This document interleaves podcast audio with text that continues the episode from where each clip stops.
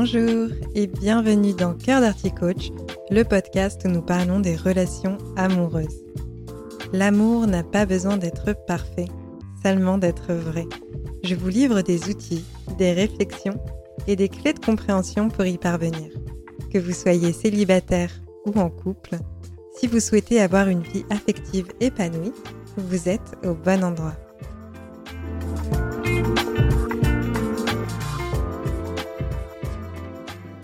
Bonjour à toutes et à tous, je suis ravie de vous retrouver dans ce nouvel épisode où nous allons parler de comment faire pour réussir sa relation à distance. C'est un sujet plutôt d'actualité puisque les restrictions sanitaires ne faiblissent point et certains d'entre nous sont malheureusement séparés de leur bien-aimé. Et puis aussi, il y a d'autres personnes qui, même sans ce contexte, étaient déjà à distance, donc on va parler de tout cela. Je vais ainsi aborder sans grande surprise la communication, mais aussi l'investissement dans le couple et la construction d'une base propice à une relation durable. Tout cela pour dire que même si vous n'êtes pas dans une relation à distance, ce sujet peut vous intéresser. Communication, investissement dans une relation, base solide pour évoluer, sont des sujets qui peuvent être utiles dans tout type de relation. Alors en tout premier lieu, je vais déjà clarifier le titre du podcast Réussir sa relation à distance. J'ai employé le terme réussir, et ce que j'entends par réussite, c'est le fait de parvenir à s'épanouir dans une relation à distance et arriver à construire une relation sur la durée sans que l'une des deux personnes se sente lésée ou malheureuse auquel cas la relation ne sera probablement pas durable. Et dans cet épisode, je vais parler de relations à distance déjà établies, de relations qui sont déjà tangibles, c'est-à-dire avec au moins une rencontre. Tant qu'il n'y a pas au moins une rencontre, pour moi, il n'y a pas encore de relation.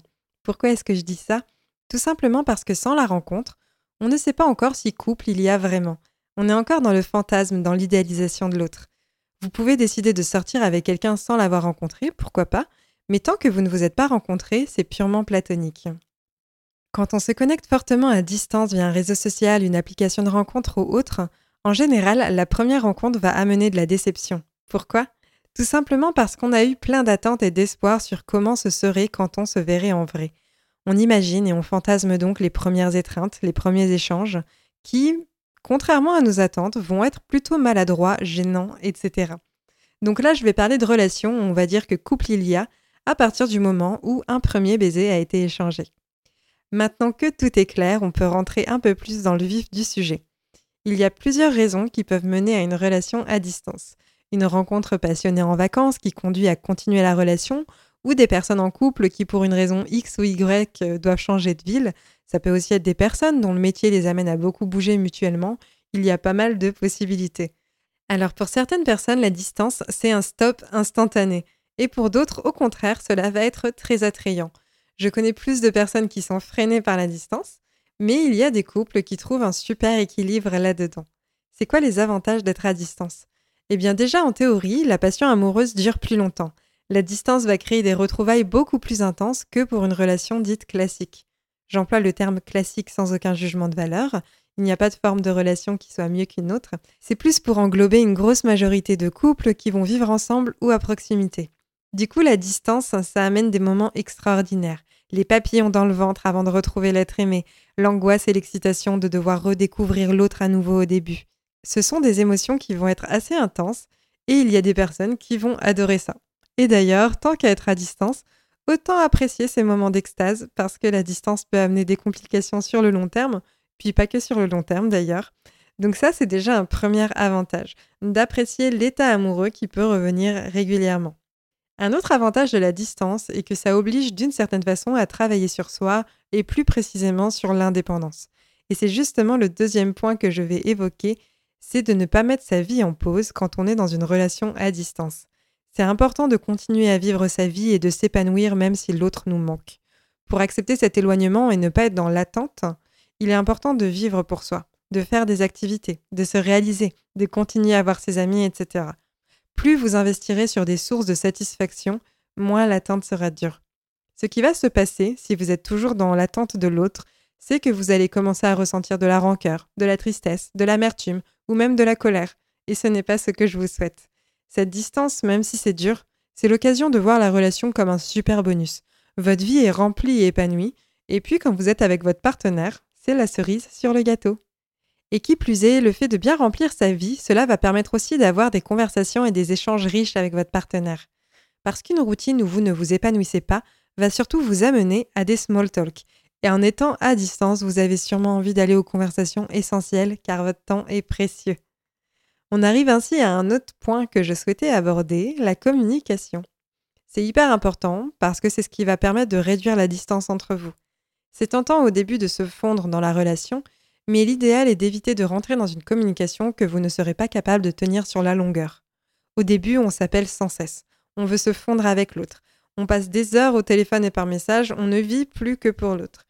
Mais ce qu'il se passe en fait, c'est que généralement, pour l'une des deux personnes, cela va créer beaucoup de frustration et de déception de voir la quantité puis la fréquence diminuer. Si vous vous êtes habitué à vous parler une heure tous les jours et qu'à un moment donné, tout à coup, vous n'êtes plus disponible du tout, cela va créer un choc et potentiellement de la friction. C'est là où c'est très important de bien communiquer parce que se disputer quand on est à distance, ce n'est pas toujours évident et cela peut fragiliser la relation si on n'arrive pas à sortir des disputes avec grâce, on va dire. Donc quand vous avez quelque chose qui vous déplaît, parlez en jeu et selon vos besoins parce que le tu tue. On ne souhaite pas être dans l'accusation ni la culpabilisation de l'autre. On n'a pas envie de rentrer dans une danse de j'ai raison, tu as tort. Si ça arrive, et c'est valable dans une relation à distance ou non, dans n'importe quelle dispute à un moment donné, si cela va trop loin, demandez-vous cette question qui est hyper importante.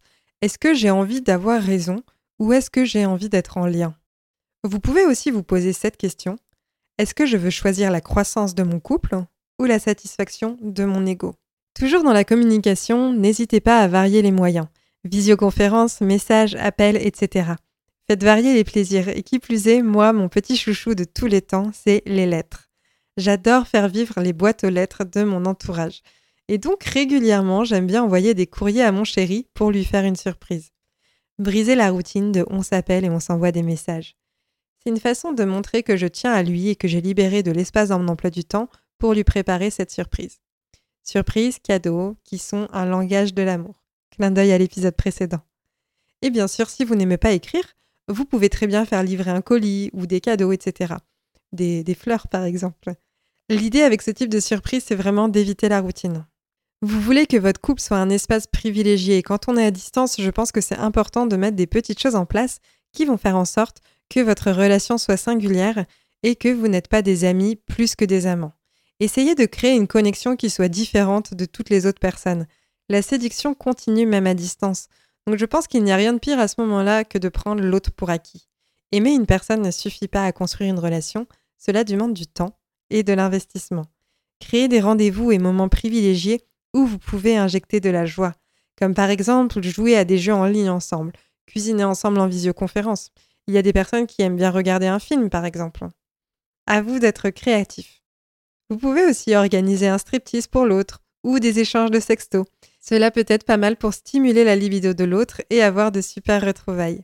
Et puisque je parle d'investissement, essayez d'avoir un bon équilibre dans l'investissement mutuel. Il ne doit pas y avoir une personne qui fournit tous les efforts et l'autre qui se laisse gentiment porter. Il faut organiser les moments de retrouvailles, payer les déplacements, libérer du temps, créer ces espaces d'échange.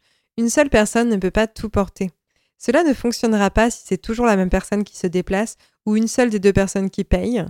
Après, ça peut être un arrangement entre vous, pourquoi pas, mais en tout cas, l'investissement doit être dans les deux sens.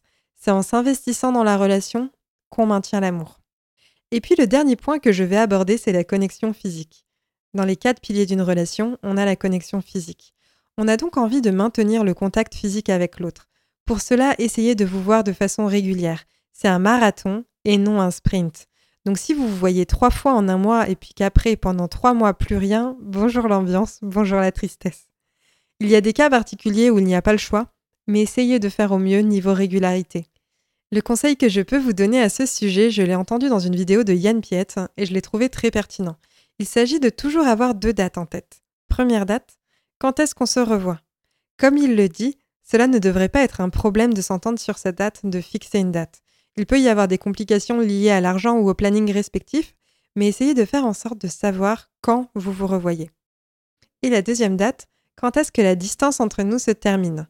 Une relation à distance, c'est une forme de parenthèse qui s'ouvre, et à un moment donné, il va falloir fermer cette parenthèse. Sans ces deux dates, l'imaginaire est infini. Il y a plein de possibilités.